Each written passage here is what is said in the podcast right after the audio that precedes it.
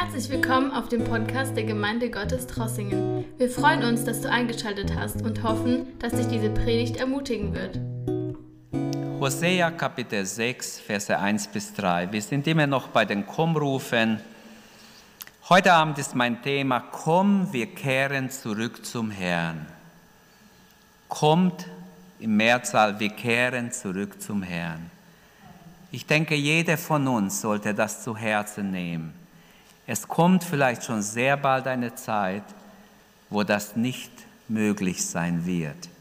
Heute Abend ist es möglich, dass jeder zurückkommt zum Herrn. Lesen wir Hosea 6, 1 bis 3. Kommt, lasst uns zurückkehren zum Herrn, heißt es hier. Er hat uns in Stücke gerissen, aber er wird uns auch wieder heilen.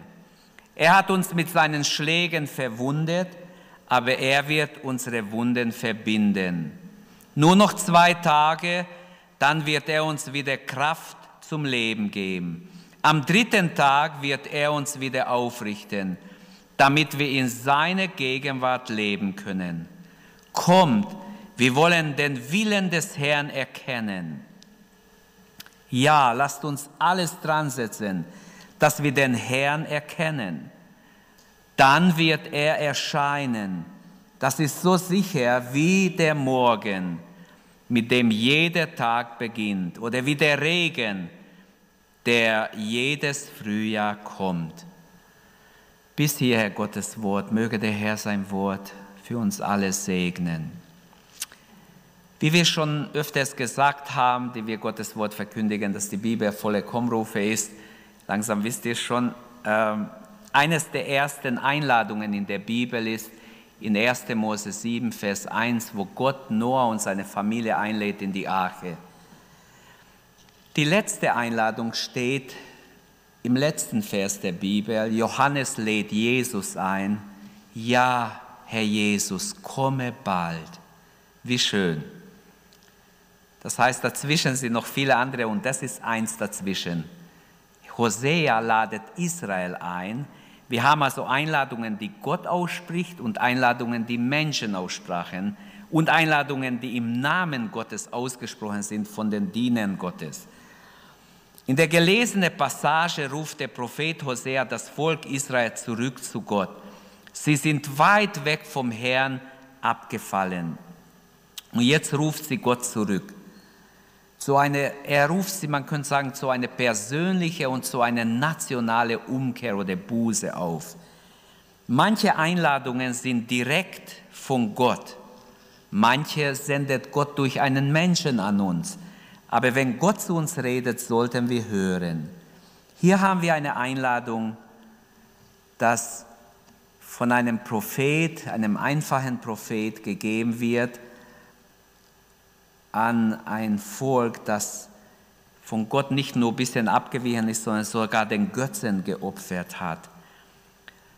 Hosea in seiner Zeit, ganz kurz ein Überblick, wer war Hosea, wann hat er gelebt, in welcher Situation war das Volk Gottes.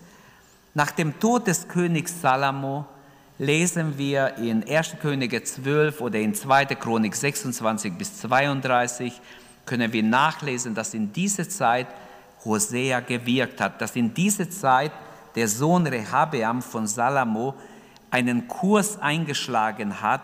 Er hat die Nation gespalten in zwei Königreiche. Es gab ein Nordreich, bestand aus zehn Stämme Israels, und ein Südreich aus zwei Stämme. Ich hoffe, ihr kennt diese Geschichte, brauche ich nicht jetzt ausführlich erklären. Im Süden war nur Juda und Benjamin und im Norden waren zehn andere Stämme. Jerobeam I. regierte die zehn Stämme im, im nördlichen Israel und er hat, er hat Angst gehabt, dass von diesen zehn Stämmen die Leute nach Jerusalem gehen anzubeten. Und deshalb hat er zwei Anbetungsstätte, zwei Altäre bauen lassen im Nordreich, was gegen Gottes Wille war. Es war auch gegen Gottes Wille, dass man das Reich teilt.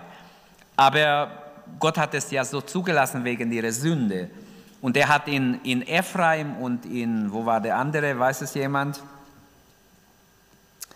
Auf jeden Fall hat er zwei ähm, Altäre bauen lassen, zwei Anbetungsstätte, damit die äh, Kinder, äh, also die, die, zwölf, die zehn Stämme nicht nach Süden gehen.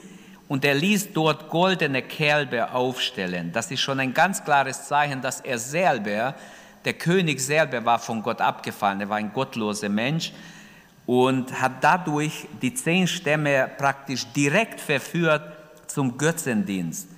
Und dazu kamen, wenn wir nachlesen in diesem Kapitel, kam auch sexuelle Unmoral, nicht nur Götzenanbetung, auch viele sexuelle Unmoral, was einfach da war. Und Gott erweckte trotzdem, obwohl das Volk so gottlos war, erweckte Gott im Nordreich einen ganz einfachen Mensch, Hosea. Und er wird als Prophet zu diesen zehn Stämmen geschickt. Äh, Hosea wirkt so 760 bis 720 vor Christus. Und in dieser Zeit muss er den zehn Stämmen Gottes Wort bringen. Das Volk weigert sich auf ihn zu hören und er sagt, wenn ihr nicht umkehrt, wird Gott die Feinde schicken und euch in die Gefangenschaft führen. Und genau das passiert. 722 kommt Assyrien und äh, führt sie gefangen wegen ihr Ungehorsam. Zur Zeit Hoseas lebt also Israel zuerst mal in eine sehr, äh, also in einem großen Wohlstand. Äh, bei Salomo war Israel am reichsten. Zur Zeit Salamos war ein unheimlicher Reichtum in Israel, das war besonders weltweit. Gott hat das Reich Davids so gesegnet, als David starb, Salomo übernahm ein Reich, das total in Ordnung war, in jeder Hinsicht, auch wirtschaftlich sehr, sehr gut drauf war. Und auch noch zur Zeit Hoseas ist Israel in dieser ausgesprochene Wohlstand, aber Wohlstand hat meistens dazu geführt, dass Menschen ihre Beziehung zu Gott vernachlässigen. Und Hosea obwohl er über die Liebe Gottes spricht, kündigt er auch Gericht an. Hauptthema von Hosea war, Hingabe an den Herrn ist wie ehrliche Treue. Ähm, Götzenanbetung ist wie Ehebruch. Das ist im ganzen Buch hin und her sein Thema. Wenn wir ganz kurz das Buch überfliegen, Hosea beschreibt im ersten drei Kapitel Israels Treulosigkeit auf eine brutale Weise. Er sagt, Gott ist gnädig, Gott ist heilig, Gott ist Liebe und trotzdem beschreibt er die Sünde Israels. Israel, die zehn Stämme sind in Unwissenheit, in Götzendienst, in Heuchelei vor Gott. Und deshalb wird Gott die Assyrer schicken und sie richten. Jeder wird empfangen, was er sieht, das wird er ernten. Genau das Prinzip haben wir auch im Neuen Testament. Die Propheten mussten also merkwürdige Dinge tun. Wenn wir so lesen bei den Propheten, zum Beispiel drei Jahre lang verwirrt Jesaja die Menschen durch sein Benehmen. Er äh, kleidet sich wie ein Kriegsgefangener. Oder Jeremia trug ziemlich lange Zeit ein Joch auf sein Hals. Oder ähm, Hesekiel spielt wie ein kleiner Junge Krieg. Oder er muss ähm, ein Anschauungs über Haare schneiden, einen Anschauungsunterricht halten oder ähm, als seine Ehefrau überraschend starb, verwandelt Hesekiel sogar diese leidvolle Erfahrung in eine Predigt. Warum taten die Propheten all diese menschlich sonderbare Dinge? Warum liegt er sich auf der einen Seite und schläft so und was weiß ich? Viele andere Dinge noch, was sie getan haben. Vielleicht die Menschen lachen heute darüber und denken, das hat überhaupt, das war Dummheit oder ihre Unwissenheit oder so. Aber ich möchte euch sagen, diese seltsamen Dinge waren eigentlich Barmherzigkeit Gottes. Gott wollte durch die Tat der verschiedenen Propheten zeigen, wie der Zustand des Volkes ist. Und das Volk ähm, war taub für Gottes Reden, obwohl sie praktisch ihnen sehr deutlich gezeigt haben, wie die Lage ist. Und ihre Taten haben auch für sich gepredigt. Ähm, Für Hosea war es vielleicht am schlimmsten, was er machen musste. Hosea als Prophet, als Mann Gottes, Gott sagt zu ihm, geh hin und nimm eine Prostituierte zur Frau. Und er wurde angewiesen, diese Frau namens Gomer zu heiraten. Und sie war wirklich eine untreue Frau. Und hat, ihr, hat ihm drei Kinder geboren, aber er konnte nicht mal sicher sein, ob die zweite und dritte Kind von ihm ist. Also das war eine ganz schlimme Situation. Und danach verließ Gomer den, den Propheten, ihren Mann, und Hosea muss eine ganz demütigende Tat tun, Gott verlangt es von ihm, dass er seine Ehefrau zurückkauft. Und damit will er zeigen, genau das macht Gott mit dem untreuen Volk Israel. Er kommt, obwohl sie untreu sind, obwohl sie seine Treue missbraucht haben, kauft er sie zurück. Also es war ein lebendiges Gleichnis für das, was Israel Gott gegenüber getan hat. Er muss es hautnah miterleben mit all den Problemen, die das auch vielleicht gebracht hat in ihrem Alltag. Ich glaube, als Gläubige stehen wir heute in gleiche Versuchungen gegenüber wie Israel damals. Wir leben in einem Wohlstandsland, wir haben alles, was wir brauchen noch.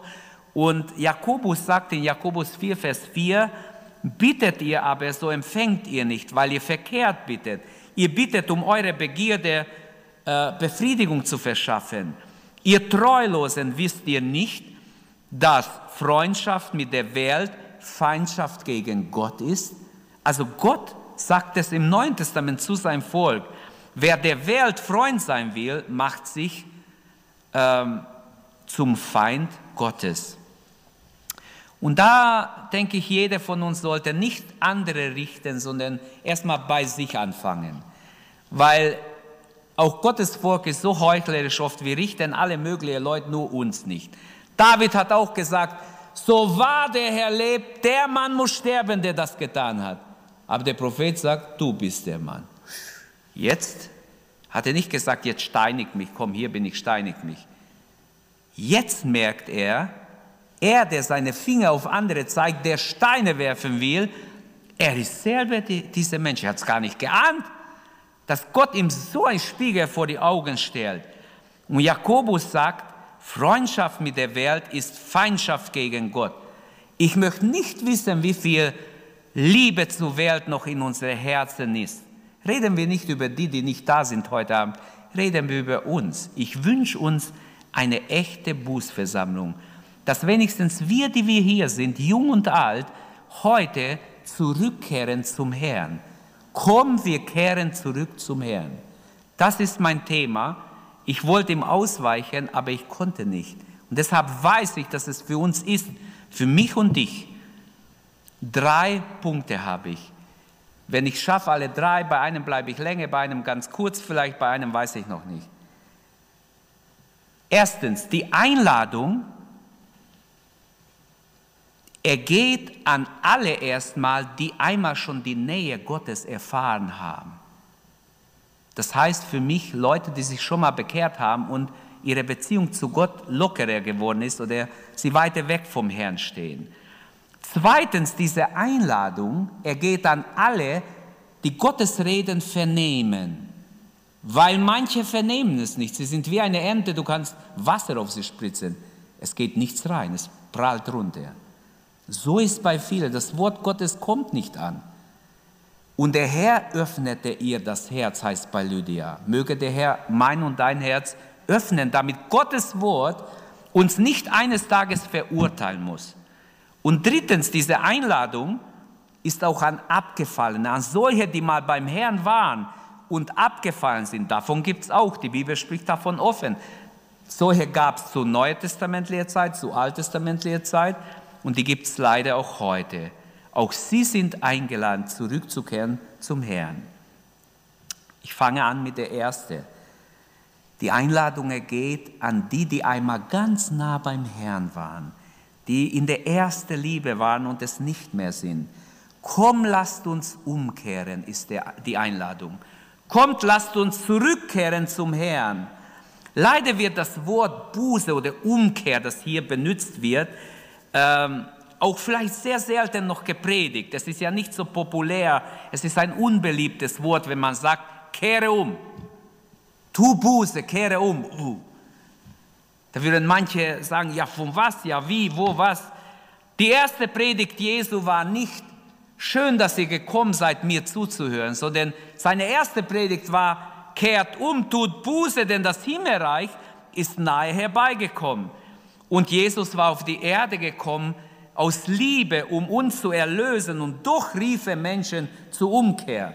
Jesus sagt, ähm, bevor ein Mensch Gottes Liebe, Gottes Gnade erfahren kann, muss er umkehren. Eines Tages kamen Leute schnell zu Jesus gerannt. Wahrscheinlich war er gerade so unterwegs und Leute sind gekommen und haben erzählt von einigen Galiläer, die, die äh, Pilatus hatte befohlen, die umzubringen. Und die waren gerade beim Opfern. Und während sie ihr Opfer dargebracht haben, wurden sie erschlagen oder getötet. Und wie furchtbar, unvorstellbar in Israel, dass Leute, während sie Gott ein Opfer bringen, werden sie umgebracht. Oder man hat erzählt an Jesus noch ein, ein, Vorfall, was wahrscheinlich genau dann passiert ist in Siloa. Da ist ein Turm umgekippt, hat 18 Menschen erschlagen. Und Jesus, das steht in Lukas 13, und Jesus hörte zu, was die Leute erzählen und hat gesagt, ich sage euch, jeder, der nicht umkehrt, der wird genauso umkommen. Ob er erschlagen wird durch einen Turm, ob er von Corona getötet wird und von sonst was getötet wird. Wer nicht umkehrt, geht ewig verloren. Das ist, was Jesus sagt. Wer nicht zu Gott kehrt, wer sich nicht demütigt und Gottes Gnade und Liebe, Vergebung empfängt, der wird sowieso umkommen. Und wenn wir Lukas 13 lesen, man ist schockiert, wie Jesus darüber spricht. Sehr offen, sehr deutlich, ohne Wenn und Aber. Jona hat auch zu einem heidnischen Volk predigen müssen. Wir lesen im Buch Jona, wie er gesendet wird, wie er nicht gehen will und doch dann gehen muss. Und dann predigt er und tatsächlich die Heiden bekehren sich. Und Gott vergibt ihnen, Gott vernichtet sie nicht. Hesekiel predigt Israel Buße und sagt, deshalb werde ich jeden einzelnen von euch nach seinem Verhalten richten. Also Gott spricht durch ihn hier in Hesekiel 18, Vers 30. Kehrt um und hört auf zu sündigen. Lasst nicht zu, dass ihr Schuld auf euch ladet. Oder wir wissen von Johannes den Täufer, er war der Bußprediger, so wird er genannt bis heute, der Bußprediger, der aufgetreten ist, Jesus den Weg bereitet hat und überall geprägt hat, tut Buße, denn das Himmelreich ist nahe herbeigekommen. Im Neuen Testament wird 70 Mal über Buße geredet, über Umkehr zu Gott. Und das ist das Thema heute Abend. Die Einladung ist, zu Gott zurückzukehren. Ähm, auch Petrus am Pfingsttag, er hat ganz klar Umkehr zu Gott verkündigt. Er sagt, kehrt um. An jeder von euch lasse sich taufen auf den Namen Jesu Christi zur Vergebung der Sünden. Genauso Paulus, überall wo er gepredigt hat, predigt er Umkehr zu Gott. Ja, er sagt, den Juden und Heiden predigen wir die Buße zu Gott, den Umkehr und den Glauben an den Herrn Jesus bezeugen wir überall. Und wie wunderbar, dass diese Botschaft noch existiert. Die Bibel sagt, dass Gott Umkehr verlangt. Nachdem Gott die Zeiten der Unwissenheit übersieht, wenn Gott zu einem spricht, dann verlangt er auch, dass wir gehorchen. Es ist praktisch ein Gebot im Neuen Testament, das auch im Alten schon, aber im Neuen besonders, dass jeder Mensch, jeder, der die Botschaft hört, umkehrt. Gott sagt, tut Buße, kehrt um oder du kommst um. Hast du von Herzen dich zum Herrn bekehrt? Ist jemand da, der sagen kann, ja, ich war näher bei Gott, wie ich jetzt bin? Dann ist, dann ist dir die Einladung sicher. Dann sind wir eingeladen, dass wir näher zu Gott kommen. Jesus hat gesagt, es ist große Freude im Himmel, wenn ein Sünder umkehrt, Buße tut. Es ist größere Freude, wie wenn 99 Gerechte, ähm, die denken, sie haben kein kein Not nach Buße, sie sind schon, was weiß ich, wie religiös oder gläubig. Was bedeutet Umkehr, Bekehrung?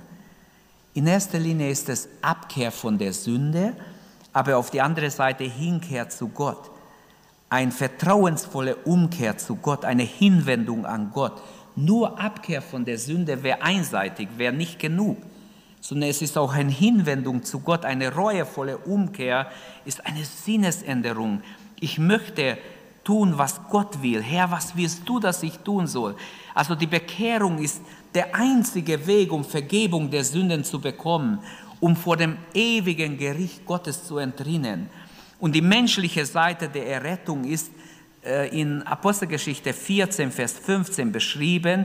Da steht, wendet euch ab von diesen nichtigen Göttern und der lebendigen Gott zu, der den Himmel gemacht hat und die Erde und das Meer und alles, was darinnen ist. Also wendet euch von alle Götter ab. Das bedeutet Bekehrung, predigt Paulus. Und wendet euch Gott zu, das gehört auch dazu. Warum ist die Bekehrung so essentiell?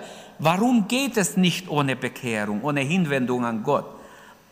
Ich habe gesagt, Gott gebietet es, es ist ein Imperativ. Gott befiehlt es, allen Menschen umzukehren. Gott sieht, wie die Menschen ihre eigenen Wege gehen und nicht nach ihm fragen. Er möchte, dass wir anfangen, nach ihm zu fragen. In Apostelgeschichte 3,19, da heißt es, so tut nun Buße, das Wort Metanoia steht da, Sinnesänderung, und bekehrt euch. Epistrophe steht für bekehren.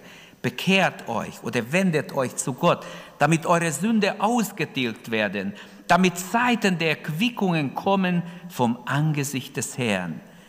Also Gott gebietet es, es ist absolut essentiell umzukehren, sich neu, immer wieder neu an Gott zu wenden, weil wir ohne Umkehr hart werden. Israel wurde so oft hart, hartnäckig nennt sie Gott. Die Bibel lehrt, dass jeder Mensch ein Sünder ist. Jeder von uns hat Auflehnung in sein Herz. Jedes Mal, wenn wir uns demütigen und neu Gott suchen, neu Gott erleben, neu uns Gott zuwenden, reinigt uns Gott von all diesen, dieser Rebellion diese innere ähm, Auflehnung, was es ist. Es kann sehr verschieden sein. Bei manchen ist es Neid, bei anderen ist es Hass, bei anderen ist es Unversöhnlichkeit. Im Psalm 51,7, David hat gesagt, äh, siehe, in Schuld hat mich meine Mutter schon empfangen. Es ist ganz, ganz äh, essentiell, dass wir verstehen oder wichtig, dass wir verstehen, dass jeder Mensch von Natur aus ein Sünder ist, ein ganzer Sünder. Und Jesaja sagt im Kapitel 59, die Sünde ist es, die euch von eurem Gott trennt. Und wir wissen aus dem Neuen Testament, nur Jesus rettet. Es gibt keinen anderen Weg. Jesus ist der einzige Weg. Er war allein sündlos. Er allein, sein Opfer allein reicht aus, um für unsere Sünde zu bezahlen. Und das hat er getan. Und weil wir errettet werden müssen, weil kein Mensch ohne sein, ohne Jesu Gerechtigkeit bestehen kann, deshalb ist Umkehr so nötig. Und auch Umkehr, wenn wir uns entfernt haben von Gott, dass wir neu zu ihm kommen. Jesus sprach vom schmalen und breiten Weg und es ist ganz wichtig, dass wir uns auf dem schmalen Weg befinden. Und da könnte ich noch vieles sagen. Gehen wir zu Punkt 2. Diese Einladung Hoseas ist an alle,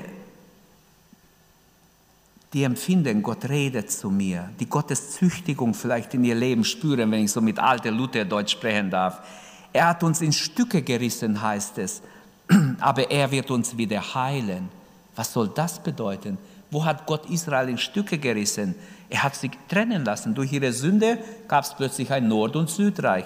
Auch das war ein Zerriss, Zerrissenheit, es war Hass, es war sogar Krieg unter ihnen. Brüder gegen Brüder mussten kämpfen. Wie schrecklich. Also er hat uns in Stücke gerissen, aber er wird uns wieder heilen. da ist auch die göttliche inspirative Botschaft drin. Wenn wir umkehren, gibt es Heilung. Wenn wir neu zu Gott uns wenden, dann gibt es Vergebung. Auch für uns Gläubige gilt dieses Komm, wir kehren zurück zum Herrn. Im Kapitel 10, Vers 12 schreibt Hosea, seht euch Gerechtigkeit und erntet Barmherzigkeit. Brecht euch ein Neubruch, denn noch ist es Zeit, den Herrn zu suchen, bis er kommt und Gerechtigkeit regnen lässt. Preis dem Herrn, dass es sowas überhaupt gibt. Gott kann Gerechtigkeit regnen lassen. Gott kann in dein, in mein Leben Gerechtigkeit regnen lassen. Manchmal empfinden wir es ungerecht, was uns geschieht. Aber wir können bei Menschen uns ähm, vielleicht beklagen oder wir können es Gott klagen. Gefährlicher ist, wenn du es Gott klagst, weil dann wird Gott handeln. Und das ist viel besser, wenn wir lernen, zu Gott zu gehen. Er sagt, brecht ein Neubruch. Brachland ist Boden, der hart geworden ist, der schon länger nicht aufgebrochen ist. Der muss neu aufgebrochen Bevor man hineinsät, auf trockenem Boden kannst vergessen, da geht der Wurzel vielleicht, wenn es regnet, ein bisschen rein, aber er bleibt nicht. Aber wenn man es aufbricht, aufackert oder auf, äh, mit dem Spaten halt dran geht, dann wird der Samen tiefer hineingehen und Frucht bringen und, und Wurzeln äh, haben können, die auch bleiben in Trockenheit. Und Gott sagt, brich das Brachland deines Herzens neu auf, komm neu zum Herrn, lasst uns umkehren zum Herrn. Bedeutet für mich auch, dass wir wirklich ernst nehmen, wenn Gott uns einladet, dass wir sagen, hier bin ich Herr, was ist dein Plan für mein Leben? Rede Herr, leite mich, lehre mich, ich will von dir geführt werden, ich will absolut deinen Willen tun, hundertprozentig in deinem Willen sein. Amen. Ganz wichtig dass wir lernen, abhängig vom Herrn zu leben. Der Durchschnittschrist möchte nicht gestört werden. Der möchte nicht, dass man ihm sagt, hey, du musst umkehren zum Herrn, kehre um zum Herrn. Nein, er möchte in Ruhe gelassen werden. Es ist einfach so. Und ich bin sicher, dass auch in unserer Gemeinde solche sind, die möchten nicht hören, du musst umkehren, sondern sie möchten in Ruhe gelassen werden. Jesaja war nicht bereit zu sagen, hier bin ich, bevor er gesagt hat, wehe mir. Aber er hat nicht gleich wehe mir gesagt. Erst musste ihm Gott seine Heiligkeit zeigen, seine Verlorenheit klar machen. Als er erkannt hat, dass er ein sündiger Mensch ist und der sündige Leute wohnt, da hat er ausgerufen, wehe mir, ich bin verloren. Und dann erst konnte er sagen, hier bin ich Herr, sende mich. Und das ist genauso heute. Erst kommt Sündenerkenntnis. Viele denken, was für ein wunderbarer Mensch sie sind. Aber wir sehen nicht in unser Herz. Gott sieht in unser Herz. Er sieht die Schattenseite unseres Lebens. Er kennt jede Gedanke, jede egoistische Gesinnung, die wir haben. Und deshalb, ich wünsche uns dieser Zerbruch. Lasst uns umkehren zum Herrn, wie es der Heilige Geist durch Hosea auch uns sagt. Lasst uns umkehren und das erleben, was Jesaja erlebt hat. Hier bin ich Herr. Nicht so fängt's an. Zuerst wehe mir Herr. Ich bin verloren. Ich bin ganz verloren, weil ich, ich bin ein sündiger Mensch. Meine Lippen sind unrein. Und wir wünschen Erweckung, sagen wir wenigstens manchmal, singen wir darüber. Und es ist wunderbar, wenn wir es wünschen. Wir sollten es alle wünschen. Ich wünsche, dass Gott uns erweckt und Gott wird uns noch erwecken. Wenn die Not wächst, wird Gott uns alle erwecken. Die, die nicht erweckt werden, die werden wahrscheinlich dann verloren gehen. Wer sich nicht erwecken lässt. Aber ich glaube, Gott wird versuchen, sein Volk und versucht es schon heute Abend zu erwecken. Diese entscheidende Frage, möchten wir überhaupt eine Erweckung haben? Möchten wir aufgeweckt werden, geistlich wach sein vor Gott? sind wir bereit, dafür einen Preis zu zahlen. In 2. Chronik 7, 14 kennt ihr alle ein sehr bedeutender Vers. Wenn mein Volk, über das mein Name genannt ist, sich demütigt, dass sie beten und mein Angesicht suchen und sich von ihren bösen Wegen bekehren, so will ich vom Himmel her hören und ihre Sünde vergeben und ihr Land heilen. So sollen nun meine Augen offen sein und meine Ohren aufmerken auf das Gebet an diese Stätte. Halleluja. Das wünschen wir doch. Wenn wir für Anliegen beten, dass der Herr erhört. Wenn wir eine Not bringen, dass der Herr uns erhört. Das wünschen wir doch, oder? Amen. Amen. Ich sage es für jeden. Amen, Amen, Amen. Das wünschen wir doch, dass Gott erhört. Dass, ehe sie rufen, werde ich sie hören. Steht prophetisch vorausgesagt. Mögen wir das erleben. Und ohne Erweckung haben wir keinen missionarischen Drang. Haben wir auch keinen Drang zum Gebet. Möge Gott einen Hunger geben, dass wir aus Liebe zu ihm zurückkehren, seine Nähe suchen, mehr denn je dass wir sagen, hier bin ich Herr, ich möchte mich neu demütigen vor dir. Wart nicht, bis er dich demütigt. Das ist viel schwieriger, viel problematischer. Auch wir müssen uns bewegen, müssen alle gebrochen werden. Ich und ihr alle. Wir müssen alle vor Gott zerbrechen, uns demütigen zutiefst über unsere Gebetslosigkeit, über unsere äh, Geistlosigkeit, wo ist die Salbung Gottes, wenn wir ohne die Salbung Gottes leben können? Wenn es uns gar nichts ausmacht, dass wir nicht die Salbung Gottes haben, dann ist etwas nicht in Ordnung. Die Salbung bricht das Joch. Wir brauchen Gottes Bürde in unser Leben, Gottes Salbung auf unser Leben. Und wenn wir zufrieden sind mit weniger als die Salbung Gottes, dann stimmt schon etwas nicht. Dann sind wir vom Echten schon längst weg. Kommt, lasst uns umkehren zum Herrn, ist die Einladung an uns alle, nicht nur an mich. Ich möchte dem folgen. Wenn wir keine Leidenschaft mehr haben, dann ist Zeit, kommt, lasst uns umkehren zum Herrn. Er gibt neue Leidenschaft. Jesus erzählt ein Gleichnis in Lukas 18 und dort im Vers 8 beendet er das Gleichnis. Er spricht davon, dass man immer beten soll und ausharren beten soll in diesem Gleichnis. Und er, beschließt, er, er beschließt den Gleichnis im Vers 8. Glaubt ihr, wenn des Menschensohn wiederkommt, wird er diesen Glauben finden? Welchen Glauben? Diesen Glauben, den die Witwe hatte, die nicht aufgab, die weiterging, wiederkam, dem Richter wieder die Tür eingeklopft hat und der Richter hat schon wieder sie. Raus mit ihnen. Sie warten noch. Hat vielleicht drei andere dran genommen. Sie hat wieder geklopft. Bis sie an die Reihe kam. Und wenn es bis Mittag war, in Mittagspause kann er nicht gehen, bis er mir hilft. Und Gott ist nicht so wie der Richter. Wir dürfen nicht Gott mit dem Richter vergleichen. Jesus sagt, wenn dieser ungerechte Richter, sogar er sich wegen der Aufdringlichkeit dieser Frau Zeit nahm und ihr Not gelöst hat, wie viel mehr wird Gott das Gebet seiner Kinder, die Tag und Nacht rufen, schnell erhören. Halleluja. Nicht langsam, schnell, in Eile, da steht das Wort Eile drin. In Eile, schnell wird Gott eilen. Wenn er sieht, dass du Tag und Nacht rufst, wenn er sieht, dass du von Herzen dich demütigst, dann wird Gott Eile haben. Er wird schnell reagieren und dir entgegenkommen. 100 Prozent. Halleluja. Gott hat es nicht schwer, uns zu helfen. Auch jetzt in Corona nicht. Ich sage euch eins, am sichersten ist ein Gläubiger nicht irgendwo während Corona, sondern im Gottesdienst ist er am sichersten, 100 Prozent. Wer euch was anderes sagt, lügt euch an. Am sichersten ist jeder Gotteskind im Gottesdienst, 100 Prozent. Weil nicht wir beschützen uns vor Corona, Gott muss uns beschützen. Und vor alle anderen Krankheiten, die noch kommen werden. Gott muss dich beschützen. In der Bibel steht, ich befehle dem Todesengel, dass er nicht geht oder dass er geht. Steht beides in der Bibel. Mehrere Mal steht es geschrieben, nicht nur im Buch Mose, auch in den Propheten. Auch Ezekiel hat gesagt, Gott wird seine Kinder versiegeln und der Engel des Todes hat kein Anrecht auf sie.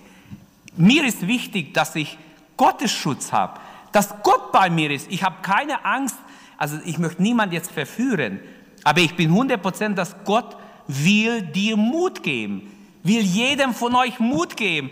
Es ist nicht wahr, was uns gesagt wird. Du musst dich einsperren, du musst dich isolieren, du musst dies, du musst das. Vergiss das. Wenn Gottesdienst ist, am sichersten bist du in der Gegenwart Gottes, in der Anbetung Gottes. Es gibt keinen Ort auf dem Planeten, wo du sicherer bist, aber 100 Prozent. Das sage ich vom Herrn. 100 Prozent. Drittens, die Einladung geht auch an Abgefallene. Kommt, er hat uns verwundet. Er wird unsere Wunden verbinden. Kommt, lasst uns zurückkehren zum Herrn. Denn er hat uns verwundet. Er wird wieder verbinden. Die Israeliten haben sich nicht aufrichtig bekehrt. Wenn ich den Kapitel durchlese und die nächste Kapitel, dann kann ich feststellen, sie haben sich auf, nicht aufrichtig, sondern oberflächlich zu Gott gewandt, aber Gott hat gesagt, nein, nein, ich lasse mich nicht täuschen. Dieses Mal lasse ich mich nicht täuschen. Im Kapitel 7, Vers 10 sagt Gott, und sie kehren nicht um, oder das schreibt Hosea, äh, äh, Hosea, sie kehren nicht zum Herrn, ihrem Gott, und bei all dem suchen sie ihn nicht. Und Gott sagt im Vers 13, sie aber reden Lügen über mich. Im Vers 16, sie wenden sich um, doch nicht zu mir. Sie haben sich nicht von Herzen zu Gott gewandt. Ihre Liebe zum Herrn war wie der Morgenwolke oder wie der Tau, heißt, wenn wir weiterlesen. Das heißt, am Morgen glitzert es ein bisschen, sobald die Sonne rauskommt, weg ist der Tau. Das ist ein Bild für eine oberflächliche Liebe zum Herrn. So soll unsere Liebe nicht sein wie der Tau am Morgen, der gleich verschwindet. Nach, nach halber Stunde, wenn die Sonne rauskommt, ist es weg. Unsere Liebe zum Herrn sollte echt sein. Früh am Morgen sieht man den Tau und gleich ist es weg. Israels Hingabe am Herrn war genauso, so oberflächlich, so gerade so bisschen zum Show. Aber das hat Gott nicht gefallen. Gott war nicht zufrieden. Gott möchte nicht, dass dein und meine Beziehung zu ihm oberflächlich und nur so nach außen hin ein bisschen ist, so ein bisschen zu zeigen, ja, ich bin ja auch gläubig. Biblische Umkehr schließt drei Seiten in sich. Den Verstand, das Gefühl und auch den Willen des Menschen. Zuerst mal eine echte Umkehr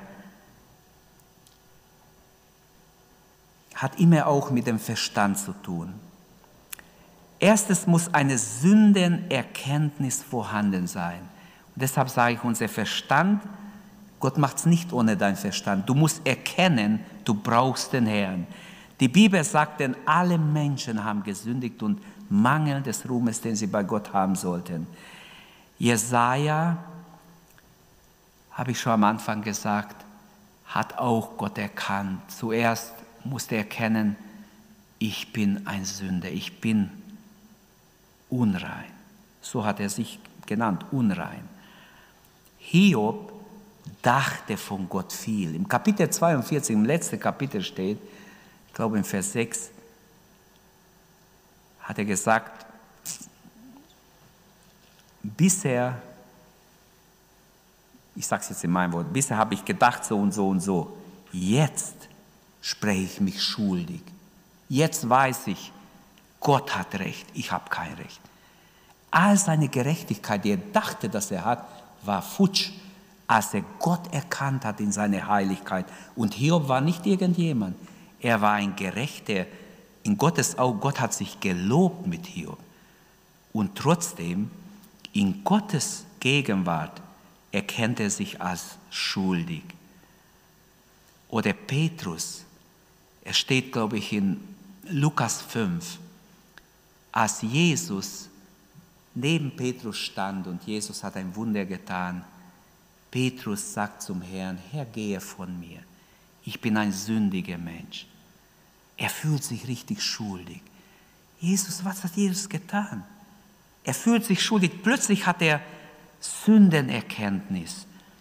Und er schickt, will den Herrn wegschicken von ihm. Er sagt, Herr, ich bin ein sündiger Mensch. Gehe von mir. Ich fühle mich so schuldig vor dir. Oder Paulus, er, wenn er daran denkt, was er getan hat, schreibt er an Timotheus, ich bin der Größte unter den Sündern, ich habe die Gemeinde Jesu verfolgt. Der Heilige Geist bringt immer diese Überführung. Ich kann es nicht bringen. Ich kann nur Worte aus der Bibel weitersagen. Er muss in uns diese innere Überführung bringen. In der Tat, kann ich niemand zu Buße leiten, du auch nicht. Wir können nur weiter sagen, was wir empfinden, das gerade dran ist. Aber wenn der Heilige Geist zu dein Herz redet, wenn er dein Herz überführt, plötzlich fühlst du dich schuldig im Lichte Gottes und du kommst zum Herrn aufrichtig, ehrlich. Ich wünsche, dass du diese Überführung erlebst. Zweitens, ich habe gesagt, der Verstand ist wichtig, bei echter Umkehr immer diese Sündenerkenntnis. Zweitens, auch das Gefühl bei der Umkehr ist nicht zu verwerfen. Ich höre immer wieder, auch besonders bei Christen, die nicht pfingstlich sind, die sagen, Gefühle sind nicht richtig, Gefühle, sie sind so, wie wenn es vom Teufel wäre. Aber, liebe Geschwister, wir sind alle ein Teil Gefühl, ob gläubig oder ungläubig. Jeder Mensch hat auch Gefühle. Zu sagen, die Gefühle müssen ganz ausgeschaltet sein, ist gelogen, ist unbiblisch.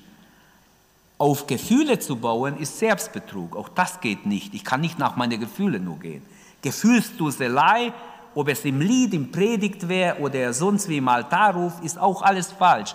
Aber trotzdem haben wir auch Gefühle. Und auch die Gefühle sind gefragt beim Umkehr. Äh, es ist ganz wichtig, Paulus redet von ein göttlicher Betrübnis.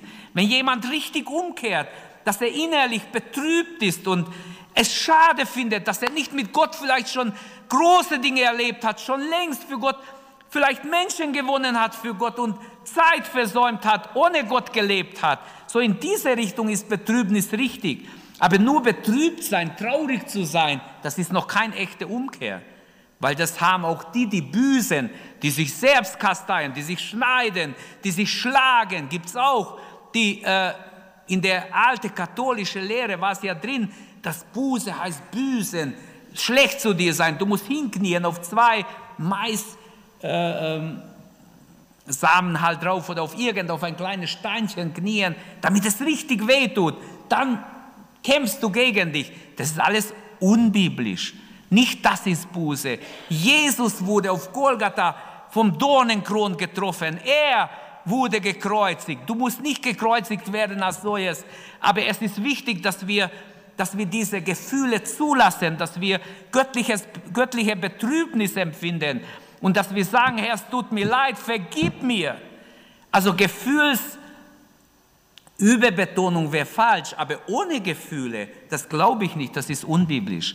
In der Bibel gibt es auch Gefühle. Die Menschen, die mit Gott zu tun hatten, haben ganz schöne Gefühle gehabt. Drittens schließt Umkehr zu Gott auch den Willen immer ein. Diese drei Dinge sehe ich in sämtlichen Bekehrungen. Man muss den Entschluss fassen, die Sünde aufzugeben. Wenn der Mensch überführt ist und merkt, er ist ein Sünder, das ist noch nicht genug. Judas wusste auch, es war nicht gut, was ich gemacht habe. Hilfe, Hilfe, hier euer Geld, nimmt es wieder. Ich habe Böses getan, ich hätte ihn nicht verraten sollen. Ist er dadurch gerettet? Die eine Seite hat er auch erlebt. Er hat auch Reue empfunden, totale Reue. Vielleicht hat er laut gerufen, geschrien, aber er ging zu den falschen Leuten, die haben gesagt, hau ab, wir haben nichts mit dir zu tun, nimm dein Geld und geh. Es waren keine echte Geistliche, die gesagt hätten, komm, wir bitten Gott, vielleicht vergibt dir Gott. Nein, geh, geh mit deinen Sorgen, geh, aber lass uns in Ruhe. Gut, dass du getan hast, was wir wollten. So sind die Menschen bis heute. Aber Jesus ist nicht so. Es gehört zu echter Umkehr, dass unser Wille voll aktiv ist ich muss mich entscheiden, die Sünde aufzugeben, die sündige Handlung aufzugeben und einfach Gottes Veränderung in Anspruch zu nehmen. Die Kraft Gottes, die Salbung Gottes gibt dir die Kraft, ein neues Leben zu leben, zur Ehre Gottes. Amen. Es ist ganz wichtig, dass wir nicht stehen bleiben. Es gibt in Deutschland hunderte Leute, die in Kirchenbüchern registriert sind, die ab und zu, wenn sie wollen, auch zur Kirche gehen, Vielleicht gibt es auch in unserer Gemeinde solche, die nur auf Papier sind, die nicht echt dabei sind. Jeder prüfe sich selbst, ob er im Glauben steht. Steht in 2. Korinther 13, Vers 5. Ich auch. Jeder muss sich prüfen. Stehen wir im Glauben? Oder sind wir nur auf Papier Mitglieder? Ich möchte sagen, Man kann als ein, wie ein Christ reden, man kann fromme Sprüche machen, man kann auch Bibelverse zitieren. Das heißt noch lange nicht, dass ich wiedergeboren bin, dass mein Name im Buch des Lebens steht. Ich möchte niemand unsicher machen. Ich möchte jeden bitten, lasst uns heute Abend diese Einladung annehmen und zurückkehren zum Herrn, die Nähe Gottes suchen und Gott bitten um echte Vergebung. Und dann werden wir sehen, wie wunderbar der Herr ist. Jesus verlangt eine hundertprozentige Hingabe. Er hat sich auch hundertprozentig hingegeben. Manche denken, wenn sie sich 50 Prozent hingeben, dann wird Gott 50 Prozent Segnung geben. Total verfehlt. Das stimmt überhaupt nicht. Das ist eine Lüge. Wer sich 50 Prozent hingibt, kriegt nicht 50 Prozent des Segens. Wo ist das in der Bibel? Ich finde es nicht. Nur wer sich hundertprozentig hingibt, kann mit hundertprozentiger Segen Gottes rechnen. Und Gott ladet ein, der Heilige Geist ladet ein. Entscheide dich von Herzen, Jesus nachzuwandeln. Gott ehrt die, die ehrlich zu ihm kommen, die gebrochenen Herzen sind. Im Psalm 34, Vers 18, der Herr ist nahe denen, die zerbrochenen Herzen sind. Hilft denen, die zerschlagenen Geistes sind.